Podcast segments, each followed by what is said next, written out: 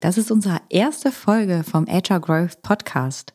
Wir möchten diese gerne nutzen, um uns vorzustellen und kurz zu umreißen, woher wir kommen, was Agilität in unserem Leben bedeutet und wie es überhaupt dazu gekommen ist, dass wir gerne einen Podcast machen wollen. Und warum es sich lohnt, zuzuhören.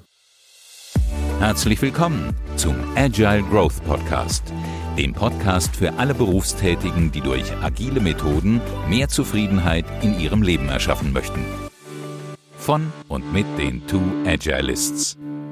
Herzlich willkommen zum Agile Growth Podcast. Die Idee, einen Podcast zu machen, hatte ich schon einige Jahre in meinem Hinterkopf und jetzt ist es endlich soweit. Das freut mich sehr, denn irgendwie ist das auch ein Indikator dafür, wie sich etwas in meinem Leben verändert hat. Nämlich die Tatsache, dass ich unglaublich viel Lust habe, Dinge in meinem Leben zu erschaffen und auch die Energie dafür habe, das zu tun. Und das war bei weitem nicht immer so. Ich kenne eigentlich viel mehr Teile meines Lebens, in denen ich ziemlich kraftlos war, keinen Bock hatte, irgendwas zu erschaffen und ähm, eigentlich viele Dinge einfach konsumiert habe, auch ähm, materiell viel konsumiert habe um irgendwie das Gefühl zu entwickeln, glücklich und zufrieden zu sein. Und die Tatsache, dass wir diesen Podcast jetzt an dich raushauen, hat eigentlich viel damit zu tun, was sich unterwegs verändert hat. Und das hat sehr viel mit dem Thema Agilität zu tun, um das es in diesem Podcast geht. Und ich bin hier nicht alleine, sondern an meiner Seite ist auch meine Frau. Jasmin. Schön, dass du da bist. Und das ist vielleicht so ein bisschen der erste Moment, wo man so ein bisschen denkt, so, hä, okay, als Paar über Agilität sprechen. Äh, wie kommt das denn eigentlich dazu? Und das hat was mit einer Konferenz zu tun, auf der wir zufällig beide waren, als wir uns noch nicht kannten, nämlich der sogenannten Play for Agile Konferenz, so eine ganz kleine Unkonferenz im Raum von Frankfurt in Deutschland.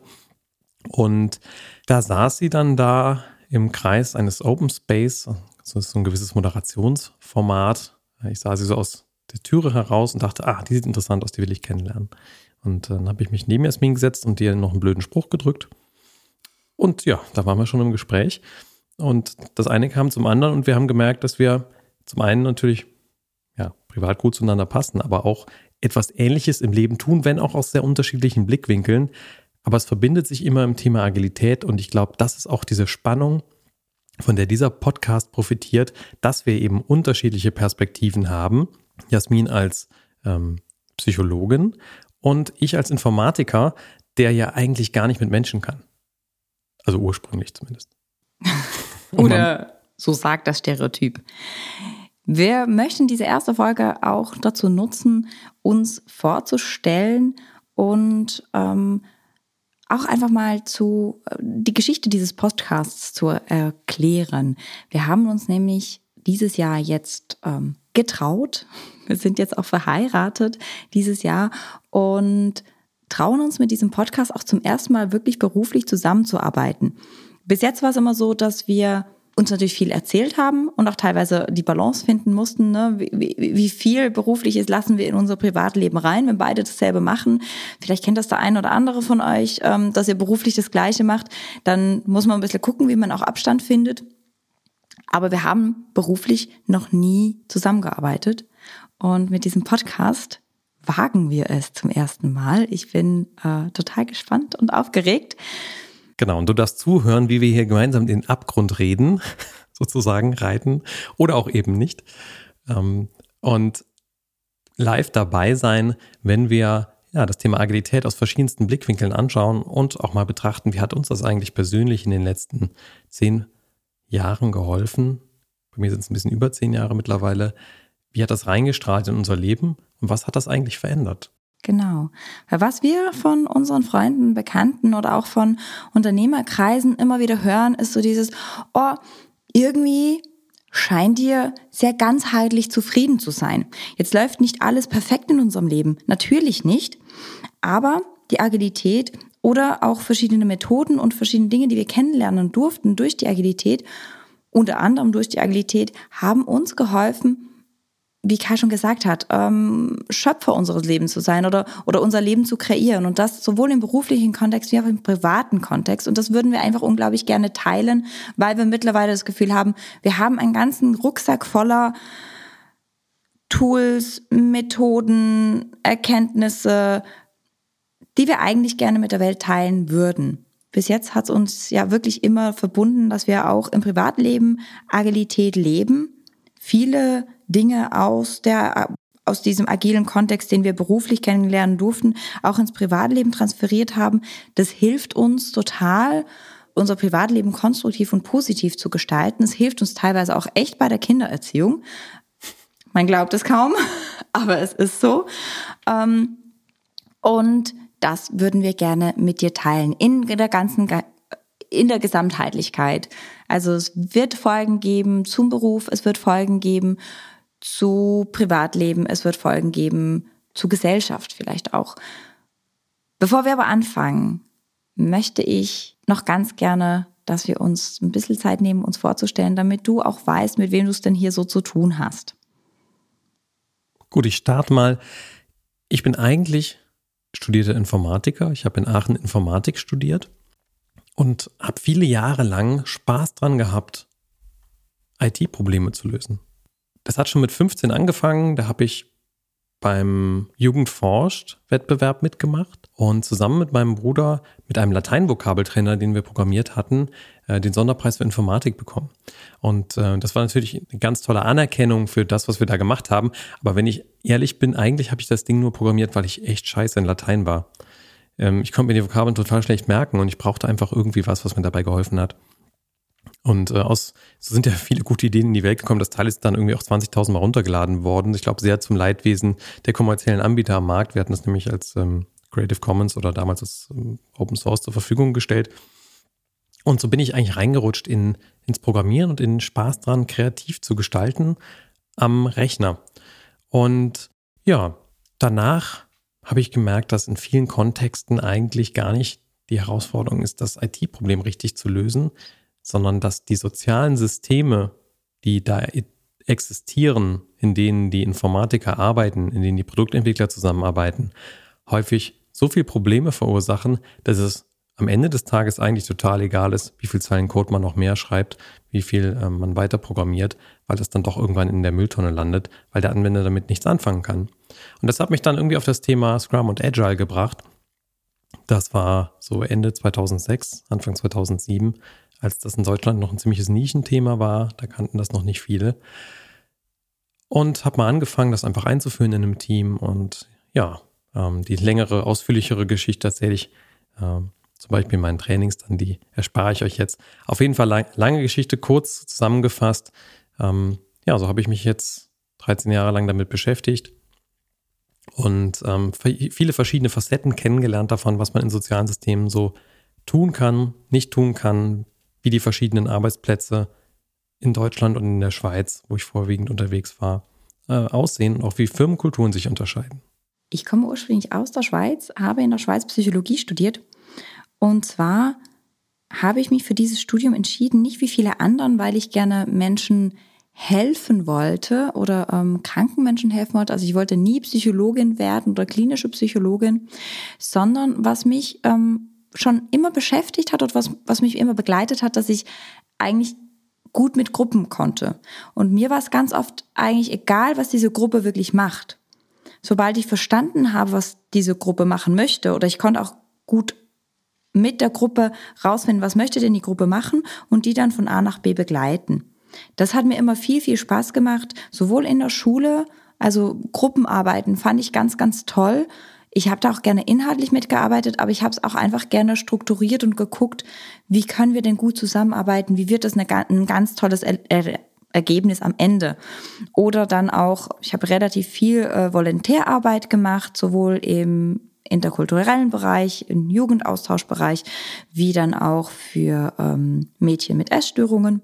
Und da habe ich einfach gerne begleitet und ich wollte tiefer verstehen, wie funktioniert denn so ein menschliches System oder wie funktionieren wir Menschen? Warum tun wir gewisse Dinge gut? Warum tun wir gewisse Dinge nicht? Warum funktionieren gewisse Dinge? Warum funktionieren sie nicht? Und noch dazu hat es mir eigentlich immer Spaß gemacht zu arbeiten. Deswegen habe ich so viele freiwillige Dinge getan. Das hat mir immer relativ viel Spaß gemacht. Aus meinem Elternhaus kannte ich aber eher so dieses, nein, ich muss arbeiten gehen. Nein, der Papa kann das und das nicht tun, weil er muss noch arbeiten oder auch dieses Gemecker über meinen Chef hat und das hat mich irgendwie in meiner Kindheit begleitet. Also für mich war dieses erwachsene Arbeiten anscheinend nicht gerne. Und in meiner jugendlichen Idealismus dachte ich, das kann, das kann doch irgendwie nicht sein. Wir können nicht so viel Zeit bei der Arbeit verbringen und es nicht gerne tun. Das hat mich zur Psychologie gebracht. Ich habe mich auch fokussiert auf Teamkommunikation und, und Organisationspsychologie. Habe da relativ viel gelernt und bin dann, wie die meisten Psychologen, die nicht in die klinische Psychologie gehen, in die, ähm, ins Human Resource gegangen und bin so ein bisschen äh, auf der Erde angekommen. Wir konnten da ganz tolle Dinge tun. Wirklich ganz tolle Dinge. Aber ich hatte immer das Gefühl, das ist so weit weg von den Menschen. Das ist, da bekommt niemand wirklich was mit. Da verändere ich nicht die Arbeitswelt von Leuten. Geschweige denn meine eigene. Und ich fühlte mich unter viel Druck, in vielen Zwängen. Da waren ganz viele ungeschriebene Gesetze für mich, die ich nicht verstanden habe, die ich auch so nicht richtig nachvollziehen konnte, nicht richtig fragen konnte. Da war ganz wenig Transparenz für mich da. Und ich wollte da lieber was anderes. Oder ich habe so gemerkt, das, das passt nicht so ganz zu mir, diese Organisationsentwicklung von, von der Personalerperspektive aus. ein guter Freund von mir hat mir dann eine Stellenbeschreibung von einem Scrum Master zukommen lassen und meinte, das ist deine Rolle. Wo ich erstmal sagte, ich kann nicht IT. Ich krieg die Krise, wenn mein Computer ein Update macht, weil da was passieren könnte. Was soll ich denn da? Und er meint, du musst nicht IT können dafür. Nicht für dieses Unternehmen, die sind technisch total gut unterwegs, die brauchen einen Scrum Master, der menschliche Systeme versteht. Der mit Menschen arbeiten kann, der Gruppen motivieren kann, der weiß, wie das wie Gruppendynamik funktioniert. Okay, hm, immer noch so ein bisschen am Zweifeln, habe mich dann aber beworben, fand die Firma auch ganz toll, fand meinen Chef ganz, ganz toll. Und habe mich dann entschieden, ja, dass ich das mal mache, dass ich das mal probiere mit diesem Scrum Master sein. Und muss auch sagen, ich habe da meine berufliche Heimat gefunden. Ähm, seitdem geht's mir echt gut. Ich liebe es, montags morgens anfangen zu arbeiten. Also manchmal ist das Wochenende echt mehr so eine schmerzliche Unterbrechung meines Arbeitsflusses. Ich liebe auch das Wochenende. Ähm, ich liebe es mit meiner Familie Dinge zu tun und ich arbeite am Wochenende wirklich nicht. Das brauche ich ganz, ganz dringend. Nichtsdestotrotz liebe ich es auch wirklich zur Arbeit zu gehen, was sich in dem Konzernumfeld für mich nicht so angefühlt hat oder nicht mehr so angefühlt hat. Da konnte ich mehr nachvollziehen, warum die Erwachsenen aus meiner Kindheit immer wieder über ihre Arbeit gestöhnt haben. Und auch heute, mittlerweile bin ich selbstständig und helfe Firmen, die Versprechen der Agilität in ihrer Organisation umzusetzen und auch nachhaltig zu spüren, nachhaltig umzusetzen. Noch heute arbeite ich gerne und gebe gerne diese Freude auch mit an die Unternehmen und die Teams, wo ich arbeite. Und mit ein bisschen Abstand geschaut auf meine Vergangenheit, muss ich sagen, das klingt jetzt ja irgendwie sehr straightforward und ähm, total nach einer steilen Karriere vielleicht sogar. Faktisch gesehen hat sich ein Großteil davon echt beschissen angefühlt. Und ähm, das hat viel damit zu tun, dass ich relativ lang gebraucht habe, um die Karten, die ich so am Anfang meines Lebens gespielt bekommen habe, irgendwie auszutauschen gegen ein besseres Blatt. Denn ähm, ja, ich habe ein paar Erlebnisse gehabt in meiner Kindheit, in meiner Jugend, die äh, einen langen Schatten geworfen haben über ich würde sagen, so 10, 15 Jahre meines Lebens, äh, wo ich eigentlich ziemlich äh, stark auch soziale Ängste entwickelt habe, was auch einer der Treiber war, warum ich im, äh, so viel am Computer gesessen habe. Denn faktisch gesehen hat, ich glaube, mein Unterbewusstsein irgendwie sowas abgespeichert wie, ähm, ja, Menschen sind gefährlich und äh, guck, dass du dann nicht so viel mitmachst. Und äh, habe auch tatsächlich irgendwie in der Schule mal eine ordentliche Mobbing-Geschichte ähm, erlebt, äh, die ja, für mich sich sehr bedrohlich damals angefühlt hat. Und ähm, so habe ich dann eher meinen Kopf eingezogen und habe so mein Ding gemacht und ähm, habe mich an diesen Rechner verkrümelt. So, dass dieses Thema soziale Systeme eigentlich eher ein bisschen später kam, als ich mehr verstanden habe, dass, ähm, naja, ähm, die Systeme sehr stark beeinflussen, was denn sonst so los ist in meinem Leben. Und so erinnere ich mich eigentlich an, ja, einen Großteil meiner Kindheit und Jugend, in denen ich eigentlich sehr zurückgezogen gelebt habe, sehr wenig Energie hatte und auch sehr oft krank war. ähm, ich hatte teilweise so alle ein, zwei Wochen Migräne, ähm, habe irgendwie, ja, ich habe irgendwie, wenn ich in den Urlaub gefahren bin, habe ich immer so eine Tasche von Medikamenten mitgenommen, äh, weil ich immer dachte, ich könnte, ich könnte irgendwas kriegen und ich habe auch oft was irgendwie gekriegt und ich habe irgendwie gefühlt jede Krankheit mitgenommen, die da irgendwie über den Weg gelaufen ist, weil es mir einfach nicht gut ging im Leben. Und so Schicht um Schicht habe ich dann immer wieder einzelne Themen aus dem Weg geräumt. Ähm, und da ist diese agile Welt irgendwie extrem hilfreich für mich gewesen, weil es da viel darum geht, zu reflektieren und zu schauen, was funktioniert und was funktioniert nicht. Und das ist ein bisschen wie so ein Puzzlespiel. Das spiele ich auch heute noch immer wieder, zu schauen, was, was läuft, was läuft nicht und diese einzelnen Teile auszutauschen gegeneinander. Und so habe ich in dieser Agile Community ähm, viele Menschen getroffen, die mich irgendwie Puzzlestückchen für Puzzlestückchen weitergebracht haben dazu, dass ich irgendwann an den Punkt gekommen bin, an dem ich sagen würde, so und jetzt fühle ich mich innerlich ganz und habe kein Defizit mehr in mir, das ich irgendwie auffüllen muss. Vorher hatte ich immer das Gefühl, ich habe irgendwie so ein ähm, Loch in mir, da ist irgendwas, was, was fehlt, was weg ist. Und heute lebe ich eigentlich mehr so, dass ich den Eindruck habe, ja, das, das Wichtige ist da, die Baseline ist da und von daraus kann ich irgendwie aufbauen. Ähm, aber den meisten Teil meines Lebens war das nicht so. Da hatte ich das Gefühl, irgendwas ist in mir kaputt und ich muss das irgendwie reparieren. Und ähm, auch da geht es in dem Podcast immer mal wieder um so Puzzleteilchen, die mich weitergebracht haben auf dieser Reise. Und ich glaube auch, die Karriere, die du gemacht hast, hättest du nicht machen können, wenn diese Puzzlesteine nicht zusammengekommen wären. Also mittlerweile hast du ja ganz, ganz oft bis zu 25 Teilnehmer im Trainingsraum, ähm, denen du Scrum beibringst.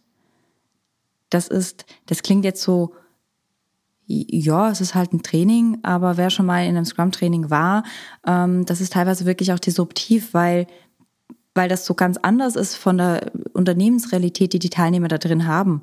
Und die da drin zu begleiten, zu verstehen, was ist denn Scrum, was hat es für einen Mehrwert und welch, wie, kann, wie kann ich meine eigene Unternehmung verändern? Ähm, das braucht ganz viel, auch wirklich ganz viele emotionale Unterstützung zu dem Wissen dazu, was du mittlerweile ganz toll machst, inklusive auch eine eigene Firma leiten und Geschäftsführer da drin sein. Genau, und äh, übrigens, falls sich diese Begriffe Agile und Scrum noch ein bisschen verwirren, wir machen auch dazu nochmal eine eigene Podcast-Folge, ähm, wo wir ein bisschen tiefer drauf eingehen. Ja, und auch bei mir ähm, es klang jetzt auch mehr oder weniger rund, wie ich denn dazu gekommen bin, äh, ein, ein geradliniger Weg. Was ich durch mein Leben gezogen habe, hat, ist, ich wusste immer, ich bin ein einigermaßen kluger Mensch. Aber ich war die klügste von allen. Zudem habe ich ganz, ganz, ganz, ganz krasse Legasthenie. Ähm, und das ist in unserem Schulsystem nicht sehr einfach.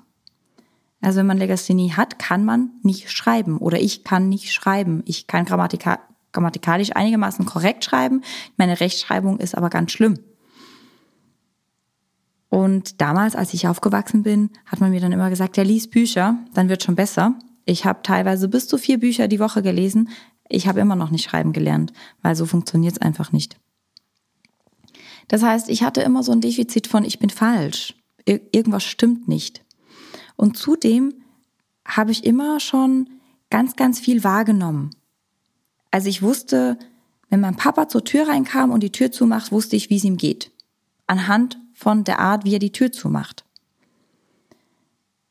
Das wusste ich bei ganz vielen Menschen. Ich habe ganz viel wahrgenommen und meine Stärke lag darin, mit Menschen umzugehen. Das ist jetzt aber keine Stärke, die unsere Gesellschaft unbedingt wahrnimmt sondern eine Frau muss ja sowieso mit Menschen umgehen können. Das ist halt, ne, bist halt eine Frau. Das machen halt Frauen und Mütter dann sowieso. Dazu seid ihr ausge ausgelegt, ihr Frauen. Das ist so das, was ich auch zu spüren gekriegt habe. Und ich war immer wieder auf der Suche von, was ist denn meine besondere Eigenschaft? Ich hatte das Gefühl, jeder Mensch um mich rum kann irgendwas besonders gut und ich nicht. Was ist denn meine Berufswahl? Wo soll ich denn hingehen in meinem Leben, wenn ich nirgendwo wirklich eine Faszination habe, außer beim Thema Mensch. Was ja normal ist, dass mich das fasziniert. So, das ist ja nichts Besonderes. Ähm, das hat mich ganz, ganz lange beschäftigt und auch, das hat bei mir ganz viele Minderwertigkeitskomplexe gemacht. Ähm, Ich bin dann auch, als ich in meiner späten Jugend, bin ich auch wirklich erst, habe ich eine Essstörung entwickelt, weil ich da drüber habe versucht zu glänzen. Und es hat auch funktioniert. Wenn ein Mädchen abnimmt, ähm, schön wird, dann kriegt es ganz viel Aufmerksamkeit, es kriegt ganz viel Bestätigung und das hat wirklich gut funktioniert. Aber so eine Essstörung ähm, bringt ganz viel Leid mit sich. Das bringt auch ganz viele depressive Zustände mit sich. Irgendwann mal war ich im Punkt, wo ich nicht mehr wirklich wusste, ob ich jetzt leben will oder nicht. Ich bin froh, habe ich mich damals fürs Leben entschieden, habe ich mich auch entschieden, in Therapie zu gehen, die Erstörung hinter mich zu lassen und auch anderen Mädchen auf diesem Weg zu helfen danach. Ähm, das war ein sehr, sehr langer Weg in meinem Leben und für mich anzuerkennen, ich kann es gut mit Menschen, ich möchte gerne etwas in dieser Welt verändern, nämlich dadurch, dass Menschen sich auf der Arbeit wohlfühlen, dadurch, dass Menschen auf der Arbeit Spaß haben, dadurch, dass Menschen die acht oder zehn Stunden teilweise, die sie pro Tag in dieses Konstrukt Arbeit verwenden, als positiv und erfüllend wahrnehmen. Und dadurch, dass es den Menschen danach oder damit auch besser geht, ähm, dies, das anzuerkennen hat mir unglaublich gut getan und war ein langer Weg. Jetzt habe ich natürlich durch meine Essstörung und die darauf folgende Therapie schon relativ viel an Reflexion gemacht. Aber die war nur mit mir selber. Die war ähm, in einem sicheren, sehr, sehr kleinen Container. Um mein Leben so richtig zu gestalten, das habe ich trotzdem nicht ganz, nicht ganz hinbekommen. Deswegen bin ich diesem Freund, der mir diese Stellenanzeige zugeschoben hat, so unendlich dankbar, dass er mich in diese agile Welt reingebracht hat, weil wir haben bei der Agilität ja auch Retrospektiven, die ich als Scrum Master begleitet habe. Also angeleitete Reflexionspraxis. Und ich habe diese Reflexionspraxis auch in mein Privatleben gezogen und habe angefangen, viel mehr zu reflektieren, viel mehr zu gucken, wo sind denn Grenzen, die ich mir selber stelle? Die gar nicht da sind, die ich durchbrechen kann, weil die sind nur in meinem Kopf. Die sind nicht Realität. Das ist etwas, was ich auch ganz oft mit Teams mache. Welche Grenzen setzen wir uns, ohne dass sie da sind? Wo können wir selbstbestimmter handeln, damit es uns besser geht, damit wir mehr Wertschöpfung auch kreieren können? Und mir ging es ja in meinem Privatleben auch so, wo kann ich mehr Wertschöpfung kreieren?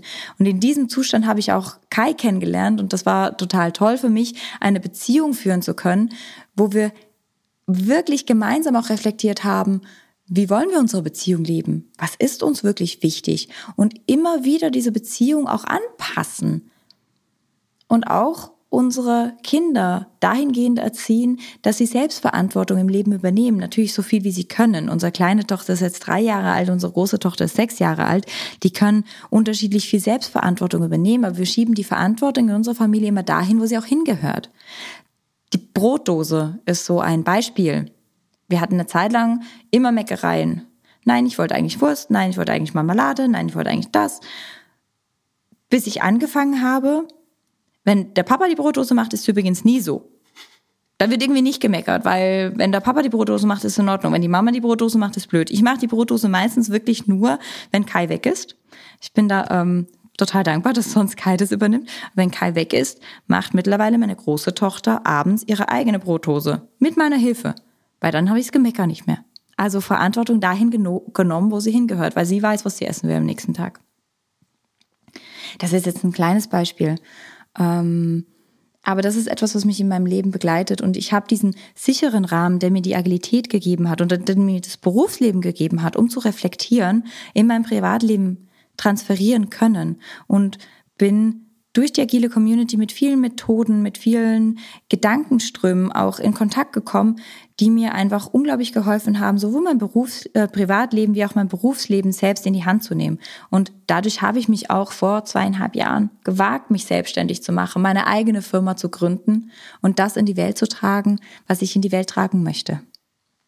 Und zwei so größere Transformationen, die wir mit Sicherheit auch im Podcast immer mal wieder ansprechen werden, ist so das eine, dass ich als Berater unglaublich viel unterwegs war, teilweise ein Parallelleben aufgebaut habe, irgendwie meine extra gepackten Klamotten irgendwie schon am Wochenende kurz durchwaschen, weiterfahren und so weiter, in einen Zustand gebracht habe, wo ich eigentlich sehr viel ähm, zu Hause bin tatsächlich mit unseren zwei kleinen Kindern, was ein sehr toller Zustand ist.